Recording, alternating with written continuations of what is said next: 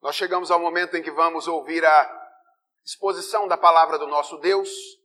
E para tanto eu convido aos irmãos que abram esta palavra no livro do profeta Isaías, no capítulo 37. Livro do profeta Isaías, capítulo 37. E eu farei com os irmãos a leitura dos versos 14 a 20. Isaías, capítulo de número 37, versos 14 a 20. Acompanhe comigo a leitura que farei da palavra do Senhor e receba com fé, com confiança, esta que é a palavra do nosso Deus. Ela diz assim: Tendo Ezequias recebido a carta das mãos dos mensageiros, leu-a. Então subiu à casa do Senhor, estendeu-a perante o Senhor e orou ao Senhor, dizendo: Ó Senhor dos exércitos, Deus de Israel que estás entronizado acima dos querubins, Tu somente és o Deus de todos os reinos da terra. Tu fizeste os céus e a terra. Inclina, ó Senhor, os ouvidos e ouve. Abre, Senhor, os olhos e vê. Ouve todas as palavras de Senaqueribe, as quais ele enviou para afrontar o Deus vivo. Verdade é, Senhor, que os reis da Assíria assolaram todos os países e suas terras e lançaram no fogo os deuses deles, porque deuses não eram, senão obra de mãos de homens, madeira e pedra, por isso os destruíram. Agora, pois, ó Senhor nosso Deus, livra-nos das suas mãos, para que todos os reinos da terra saibam que só tu és o Senhor. Vamos orar mais uma vez e pedir ao Senhor a graça da iluminação. Senhor, nós estamos diante da tua palavra nesta noite, somos o teu povo e cremos que nesta dinâmica da exposição, do ouvir a tua palavra, o Senhor fala conosco. E não há nada de que nós precisemos mais, Senhor, do que a tua palavra. Nós precisamos ouvir a tua voz. E nós queremos pedir encarecidamente ao Senhor que tu queiras falar ao nosso coração nessa noite, enquanto nós meditamos na tua palavra. Fala conosco, Senhor. Nos ensina aquilo que tu queres ensinar, nos exortando, nos orientando, consolando o nosso coração enquanto nós ouvimos a voz do Senhor. Fala conosco. É o que te pedimos em nome de Jesus. Amém.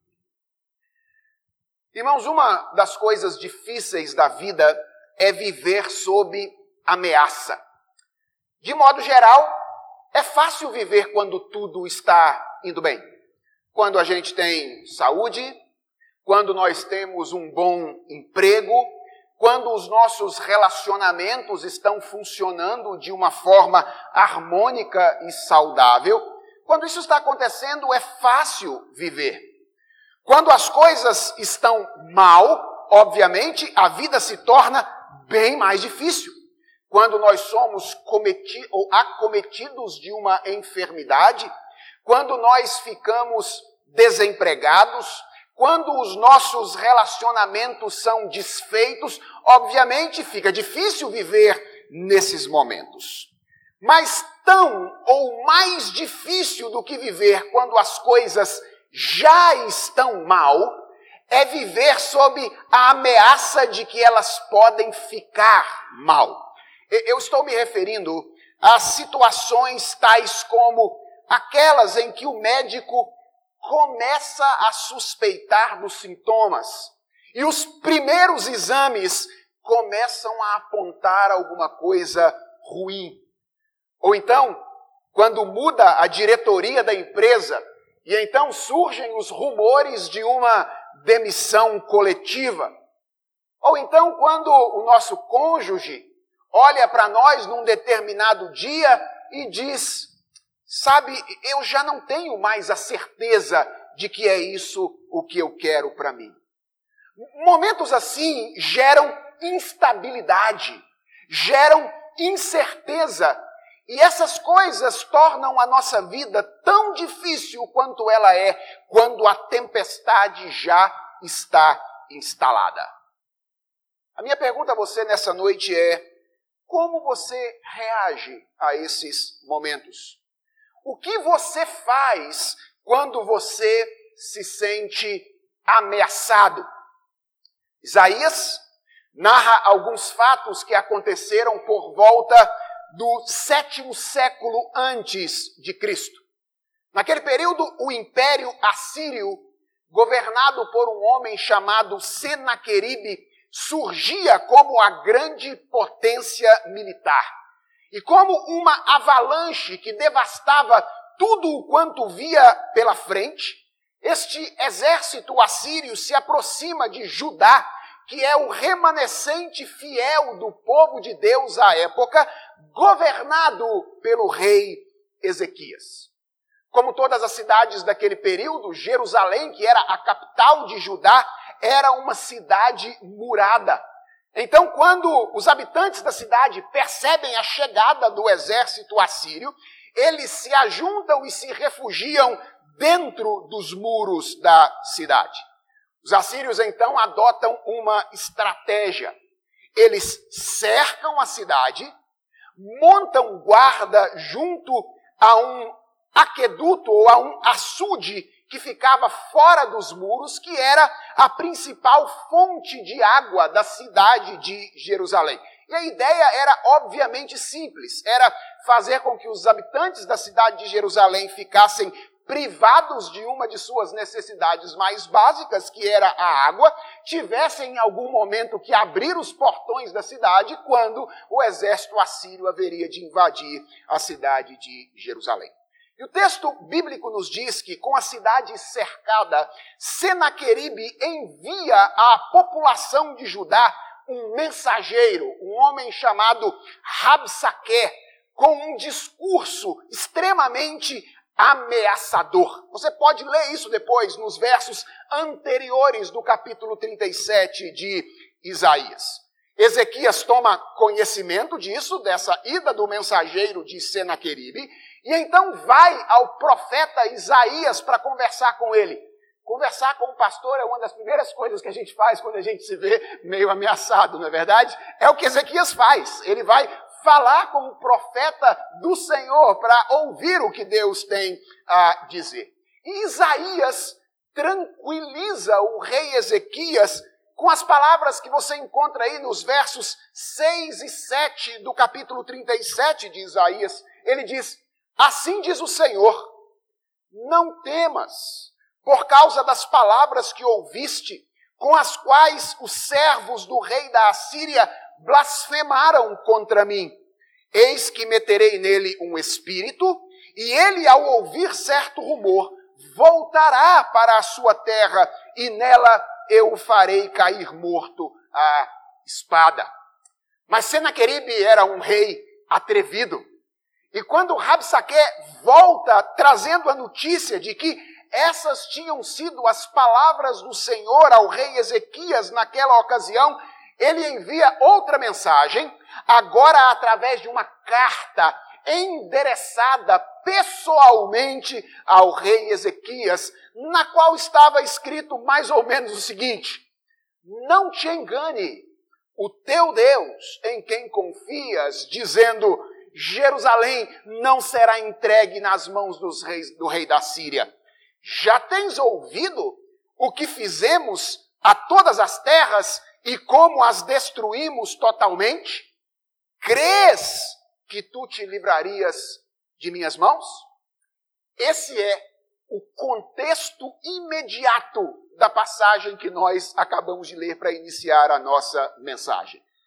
Ezequias é o rei de Judá, sobre os seus ombros pesava a responsabilidade de cuidar do bem-estar do seu povo, e agora ele se vê encurralado pela grande potência militar da época com uma carta de ameaça em suas mãos. Parece uma experiência muito distante da nossa experiência, não é verdade? Afinal, nós não somos reis, nós não presidimos uma nação, ah, isso jamais aconteceria conosco. Na verdade, só parece.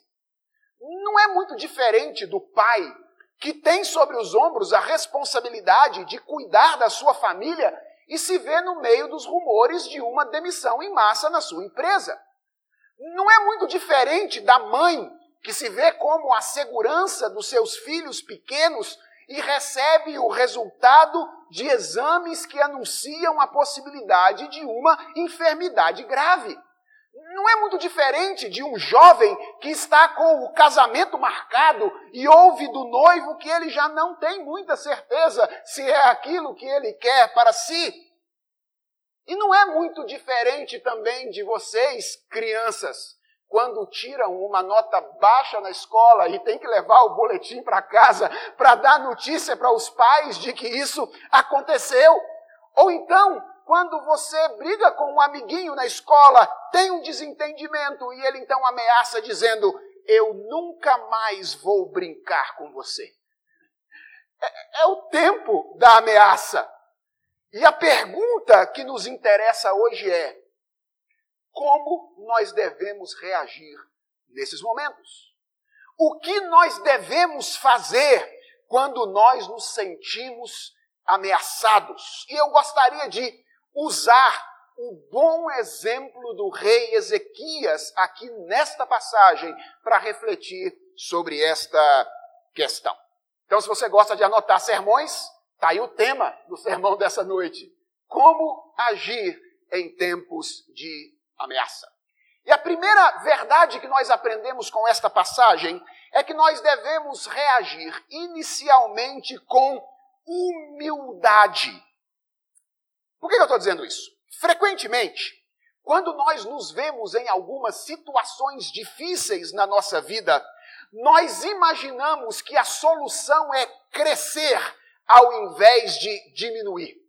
Algumas vezes nós estamos até dispostos a trilhar um caminho de auto-engano, ora diminuindo as circunstâncias, dizendo assim: ah, isso não é nada, eu já passei por isso alguma uma outra vez. Ora, ah, nos atribuindo uma força, tentando acreditar que a gente tem uma força que no fundo a gente sabe que não tem. E, e, e, o que me chama a atenção nessa, nessa passagem de início é que Ezequias não toma este caminho. Ele começa a sua reação a um tempo de ameaça reconhecendo que os dias eram sombrios. Ele tem uma visão realista da realidade. E ele reconhece que os seus recursos são insuficientes para lidar com aquilo que ele tem à sua frente. Afinal de contas, a Síria era a grande potência militar da época. O exército assírio era composto, dizem os estudiosos, por cerca de 185 mil homens, um exército grandíssimo para aquele período, e já tinha destruído outras potências militares, como o Egito, por exemplo. E tratava-se, segundo os historiadores, de um exército extremamente cruel. Diz a Bíblia que os assírios tinham o costume de tomar à força as mulheres dos povos conquistados com o objetivo de eliminar a pureza racial dos povos que eles conquistavam. Os assírios eram adeptos de práticas de tortura cruéis, como o esfolamento, por exemplo, que é tirar a pele dos seus inimigos vivos. E eles não tinham qualquer ética de guerra. A Bíblia fala que os assírios não poupavam nenhum tipo de pessoa. É, é, ela fala de ventres de mulheres grávidas sendo abertos em praça pública pelos exércitos assírios naquela ocasião. Talvez depois dessa descrição você esteja olhando para mim dizendo: e, Ezequias tinha outra coisa a fazer a não ser se humilhar naquela ocasião? Vejam, nós, nós podemos discutir se seria sábio tomar outras atitudes. Mas certamente Ezequias tinha outras possibilidades naquela ocasião, ele tinha outras alternativas. Por exemplo, ele também tinha um exército. Não era tão numeroso quanto o exército da Assíria, mas ele tinha. Ele podia ter enchido o peito e partido para cima, dizendo algo do tipo: a gente vai resolver isso. Ele tinha o Ministério das Relações Internacionais. Ele podia chamar o ministro e falar: olha, estabelece uma relação com algum país de fora, porque a gente precisa de reforçar as nossas defesas contra o exército assírio, ainda que isso fosse algo proibido por Deus naquela ocasião. Ah, mas a gente costuma, no meio do desespero, fazer algumas coisas que Deus não permite que nós façamos. Ezequias podia ter ignorado a situação, feito pose de insensível, sabe? continuado a andar nos corredores do palácio dizendo: Isso não é comigo. Ou até ele poderia ter tentado fugir daquele problema naquela ocasião e deixado nas mãos dos seus generais àquela altura do campeonato.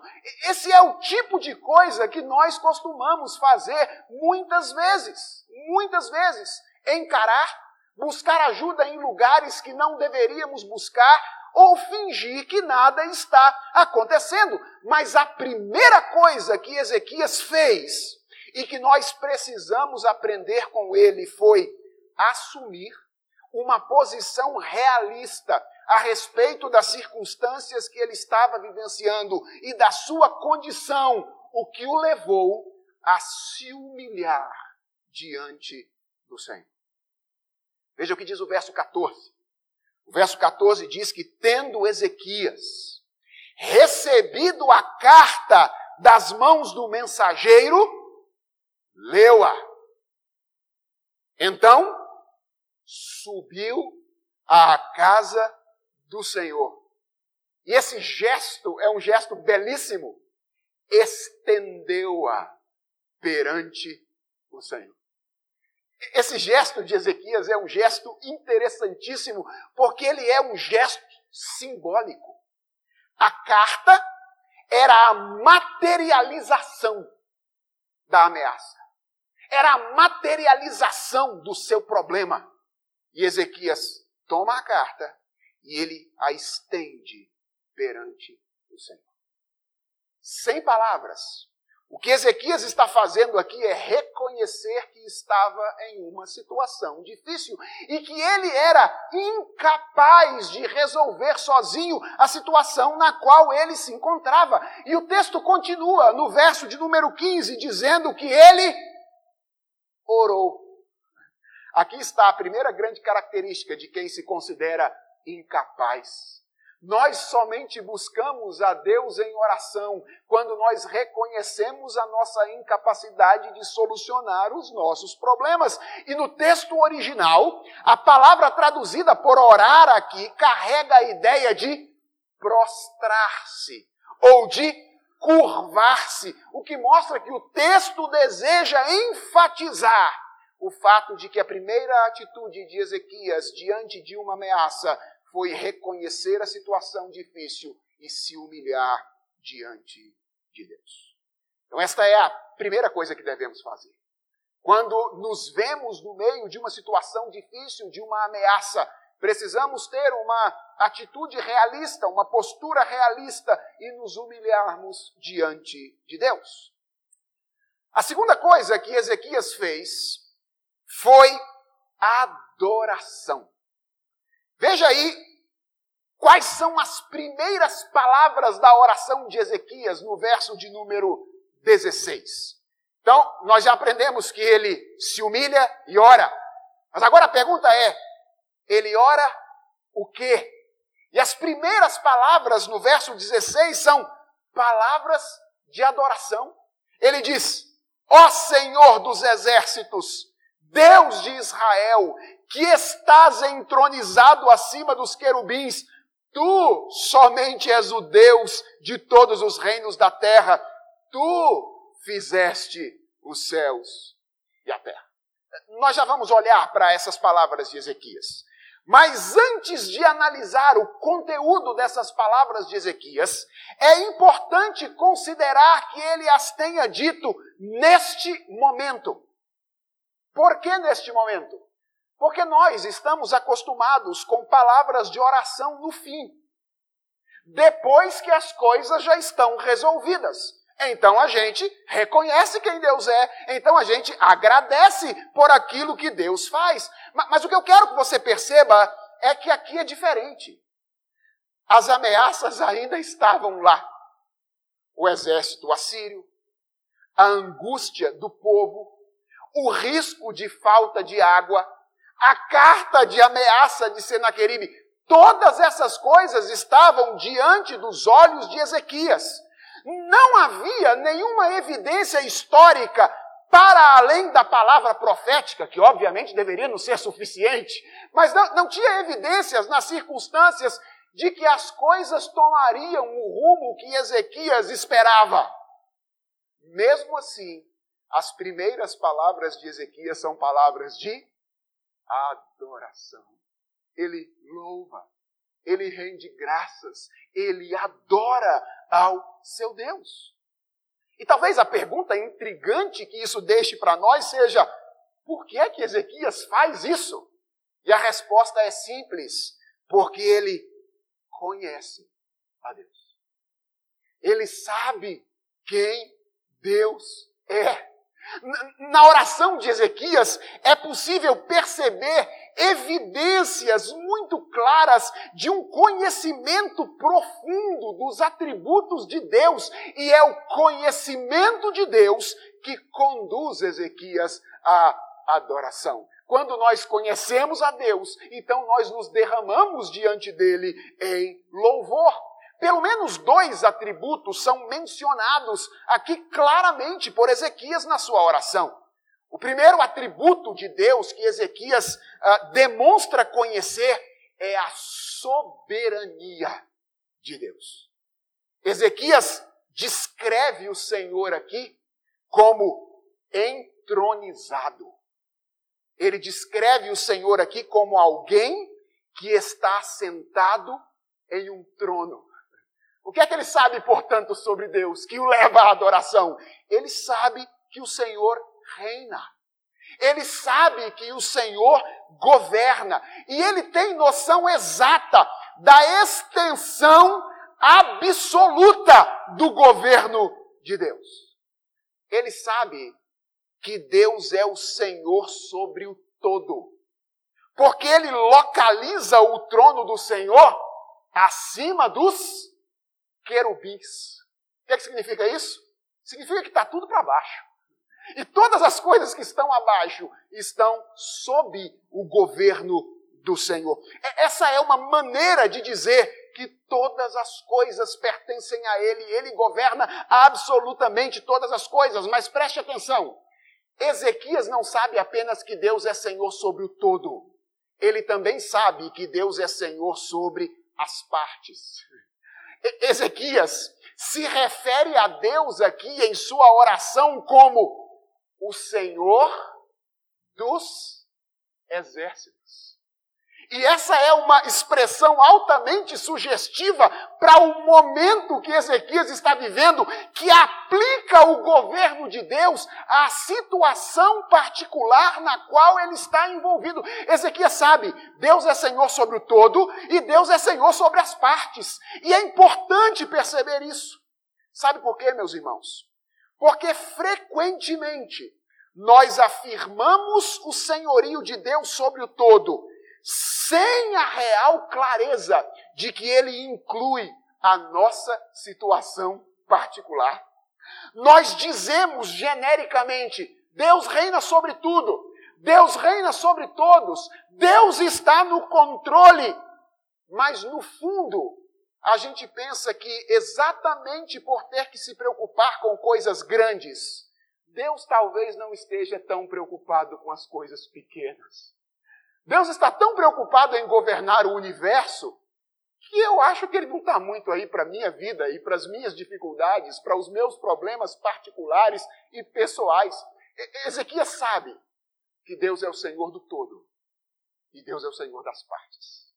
Deus é aquele que governa todas as coisas. E isso inclui cada circunstância, pela menor, por menor que seja, na nossa experiência individual. Ezequias sabia que isso, o governo do Senhor, incluía os exércitos, ou o exército assírio, cercando Judá naquela ocasião, com todos os impactos que isso tinha sobre a vida dele como rei de Judá naquele momento. Mas alguém poderia perguntar: os assírios? Eles estavam debaixo do governo de Deus, eles não serviam a outros deuses, eles não tinham, eles não tinham os seus próprios deuses. E talvez Ezequias respondesse a essa pergunta com outra: Que deuses? Que deuses? Porque o segundo atributo que Ezequias menciona claramente na sua oração é a singularidade de Deus. Ele sabe que Deus é soberano e ele sabe que Deus é singular. Ele declara nas suas palavras de adoração: Tu somente és o Deus de todos os reinos da terra. Ezequias sabia que somente Deus é Senhor.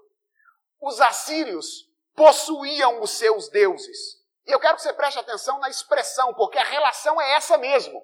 Eles possuíam os seus deuses, porque eles haviam criado os seus deuses. Os deuses eram possessão deles, mas enquanto eles possuíam os seus deuses, eles eram possuídos pelo único Deus verdadeiro, que é o Deus de Israel, o Deus de Judá, o Deus de Ezequias naquela ocasião.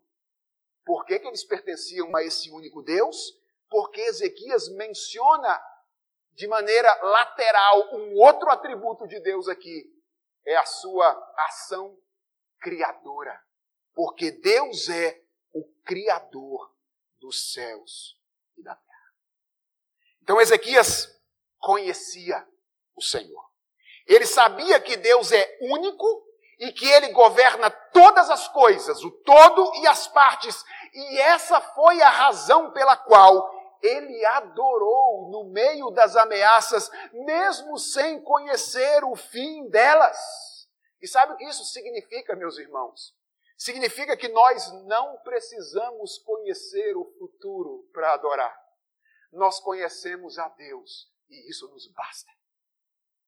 Nós não precisamos saber o que haverá de acontecer. Nós conhecemos o Deus que governa todas as coisas nos mínimos detalhes. E isso deve tirar dos nossos lábios palavras de adoração e louvor, mesmo quando nós estamos ameaçados por momentos difíceis na nossa existência. Ezequias se humilhou, Ezequias adorou, e em último lugar, Ezequias intercedeu. Veja as palavras que estão registradas no verso 17 até o verso de número 20. Inclina, ó Senhor, os ouvidos e ouve. Abre, Senhor, os olhos e vê. Ouve todas as palavras de Senaqueribe, as quais ele enviou para afrontar o Deus vivo. Verdade é, Senhor, que os reis da Assíria assolaram todos os países suas terras e lançaram no fogo os deuses deles, porque deuses não eram, senão obras de mãos de homens, madeira e pedra, por isso os destruíram. Agora, pois, ó Senhor, nosso Deus, livra-nos das suas mãos, para que todos os reinos da terra saibam que só tu és do Senhor. As palavras iniciais de Ezequias aqui nessa intercessão parecem contradizer as suas palavras anteriores, não parecem? Pelo menos inicialmente. Porque ele havia acabado de declarar que Deus governa todas as coisas. Ele tem o controle de todas as circunstâncias. E agora ele ora para que Deus inclinasse os seus ouvidos para ouvir e abrisse os olhos para ver. Ora, se Deus estava governando todas as coisas, então ele já estava vendo e ouvindo. Parece haver uma contradição entre a oração ou a intercessão de Ezequias e a adoração de Ezequias. Mas só parece uma contradição. Não tem contradição nenhuma aqui. Inclinar os olhos e abrir os ouvidos são expressões que, em relação a Deus, nunca podem ser entendidas literalmente. Por uma razão simples: Deus é espírito. Deus não tem corpo como os homens. Deus não tem olhos para abrir, ouvidos para inclinar. O que nós temos aqui, então, na oração de Ezequias são figuras de linguagem. E elas podem apontar para basicamente duas coisas.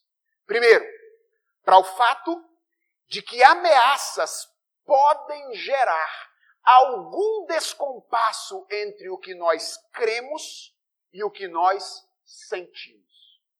Essa figura de linguagem mostra isso. As ameaças têm esse poder de gerar certo descompasso em nós entre aquilo que nós acreditamos, aquilo que cremos e aquilo que nós sentimos. Deus nunca deixa de reinar. E Ezequias sabia disso. Mas pode ser que por algum tempo, mesmo sabendo disso, ele tenha experimentado a sensação de que Deus estava inativo.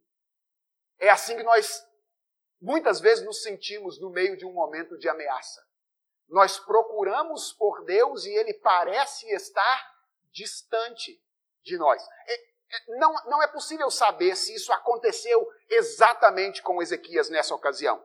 Eu estou dizendo que isso é possível porque há outros textos bíblicos que deixam isso muito claro. Por exemplo, o Salmo de número 13. Você se lembra do Salmo de número 13? Que alguns já chamaram brincando de o Salmo do Azarado, Salmo de número 13. Ele começa dizendo: Até quando, Senhor, esquecer-te-ás de mim para sempre? Até quando ocultarás de mim o rosto? Eu não sei se isso aconteceu com Ezequias, mas com o autor do Salmo 13, isso é claro. Ele teve a sensação de que Deus estava distante dele. Porque ameaças têm esse poder de causar, de criar certo descompasso entre aquilo que cremos e aquilo que nós sentimos. E a segunda coisa que esta figura de linguagem nos ensina é que é legítimo absolutamente legítimo expressar os nossos desejos a Deus em tempos de ameaça. O que Ezequias está fazendo aqui quando ele intercede, quando ele pede? Ele está expressando os seus desejos a Deus. Inclina os ouvidos e ouve. Abre os olhos e vê são expressões de intercessão que significam: Senhor, não permitas que essas ameaças se concretizem. Senhor, age em favor do teu povo. Senhor, livra-nos da situação que se avizinha de nós. Deus quer que nós expressemos os nossos desejos, que nós lancemos diante dele a nossa ansiedade, que nós façamos conhecidas diante de Deus todas as nossas ansiedades por meio de petições e por meio de súplicas. É legítimo se aproximar de Deus em momento de ameaça para expressar a Deus qual é o nosso desejo naquela ocasião. Mas há algo que me chama a atenção na maneira como Ezequias faz essa expressão. E o que me chama a atenção é a preocupação dominante de Ezequias. Vejam, é bem provável que Ezequias estivesse preocupado com o bem-estar do seu povo. E é legítimo que ele estivesse preocupado com isso. Ele era o rei. Rei que no Antigo Testamento era chamado de pastor. Por quê? Porque sobre os ombros dele pesava a responsabilidade de cuidar do povo. Portanto, zelar pelo bem-estar do povo era algo que cabia a ele. E ele, portanto, certamente estava preocupado com isso quando faz essa oração diante de Deus. É possível que ele estivesse preocupado com a reputação dele como rei. E não há nenhum problema.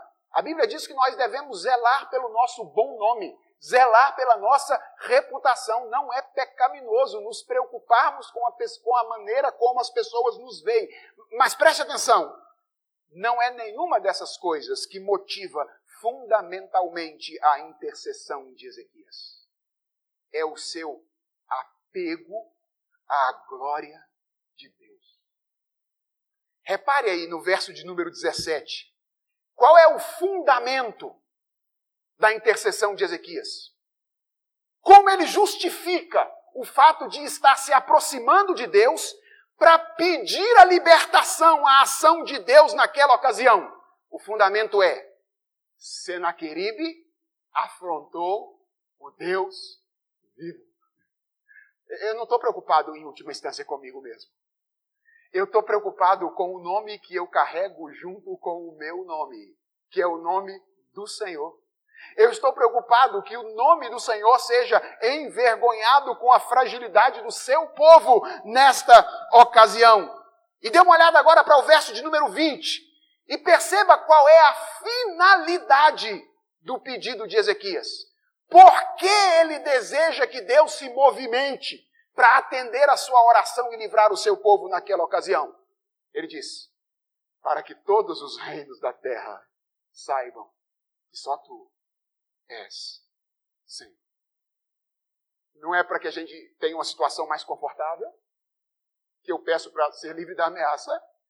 Não é para que o meu nome fique, é, seja resguardado.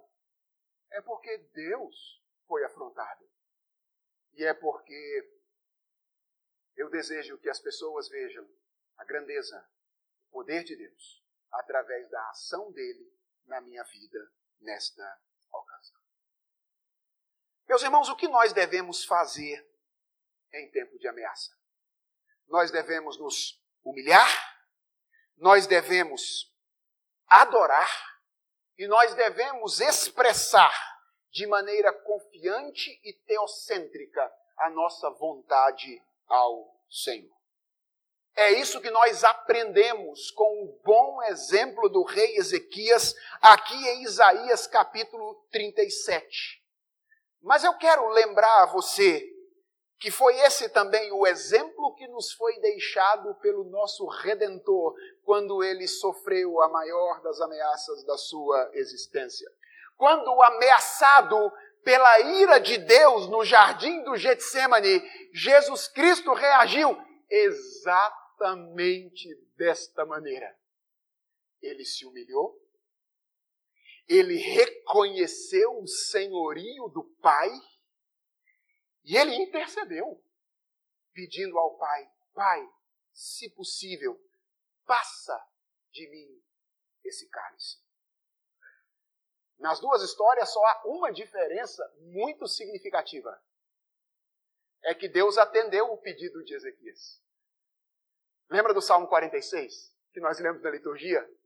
Lembra daquele aquetai-vos e sabei que eu sou Deus, eu quebro o arco e despedaço a lança? Há vários estudiosos que entendem que aquele salmo foi escrito como uma resposta à maneira como acabou esse episódio.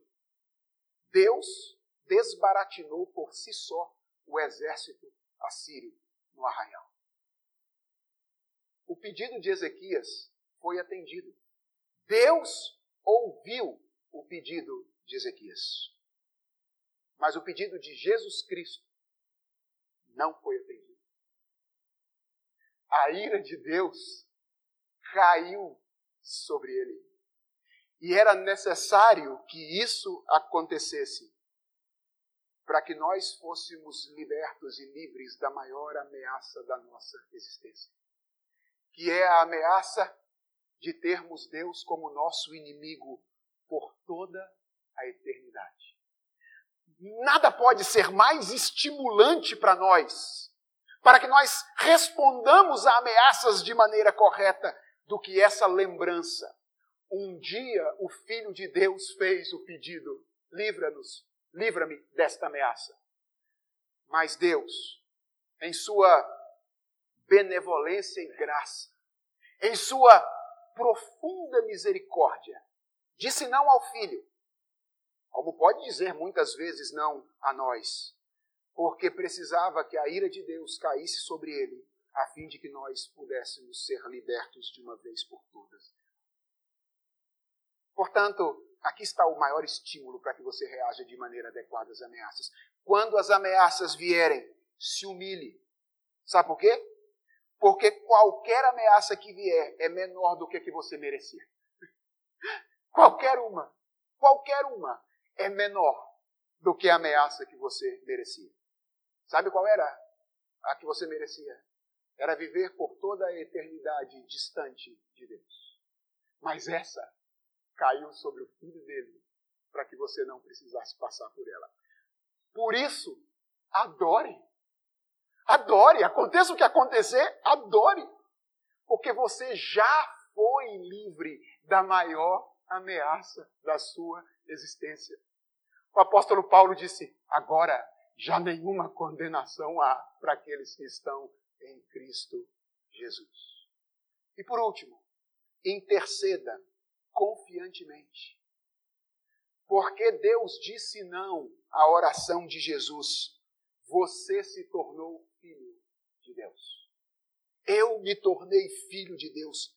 E a Bíblia diz que Deus é um pai que sabe dar coisas boas aos seus filhos, mesmo quando ele diz não às nossas orações. Porque Deus se move por caminhos misteriosos. Deus é um Deus que, até quando permite que as nuvens se tornem escuras sobre a nossa vida, está clareando o nosso coração na relação com Ele. Vamos orar? Senhor nosso Deus, nós fomos confrontados nessa noite com a maneira como devemos reagir às ameaças que nos acometem nesse mundo mal. Mas, Senhor, nós queremos declarar diante de Ti. Isso não é fácil para nós. Nós ainda somos pecadores. O pecado ainda habita de alguma forma em nós. E ele tende a nos levar para caminhos contrários àqueles que a tua palavra aponta. Mas, ó Deus, nós fomos relembrados nesta noite que a ira do Senhor já caiu sobre o teu filho para que nós pudéssemos ser tratados como filhos teus. E é nisso que nós confiamos, que tu nos tratas como filhos, inclusive nos ensinando, Senhor, a reagir de maneira adequada às pressões que enfrentamos nesse mundo. E esse é o pedido que nós te fazemos ao final deste culto. Senhor, nós não sabemos o que vai nos acontecer essa semana. Nós não sabemos quantas ameaças nós teremos que enfrentar. Mas, ó Deus, convence-nos de que quem conhece o Senhor não precisa temer o futuro. Quem sabe que tu reinas, que tu és único e é teu filho, não precisa ter medo daquilo que virá. E que isso nos estimule não apenas a responder de maneira adequada a essas pressões, mas a encarar os desafios da vida de cabeça erguida, confiados em Ti, sabendo que quando Tu responderes positivamente às nossas orações, Tu fazes o melhor para nós. E quando Tu fazes o contrário, Tu respondes negativamente, tu continuas fazendo aquilo que tu sempre fazes. Continuas nos amando como filhos teus. Convence-nos disso e dá-nos viver para a tua glória. É a oração que nós fazemos em nome de Jesus. Amém.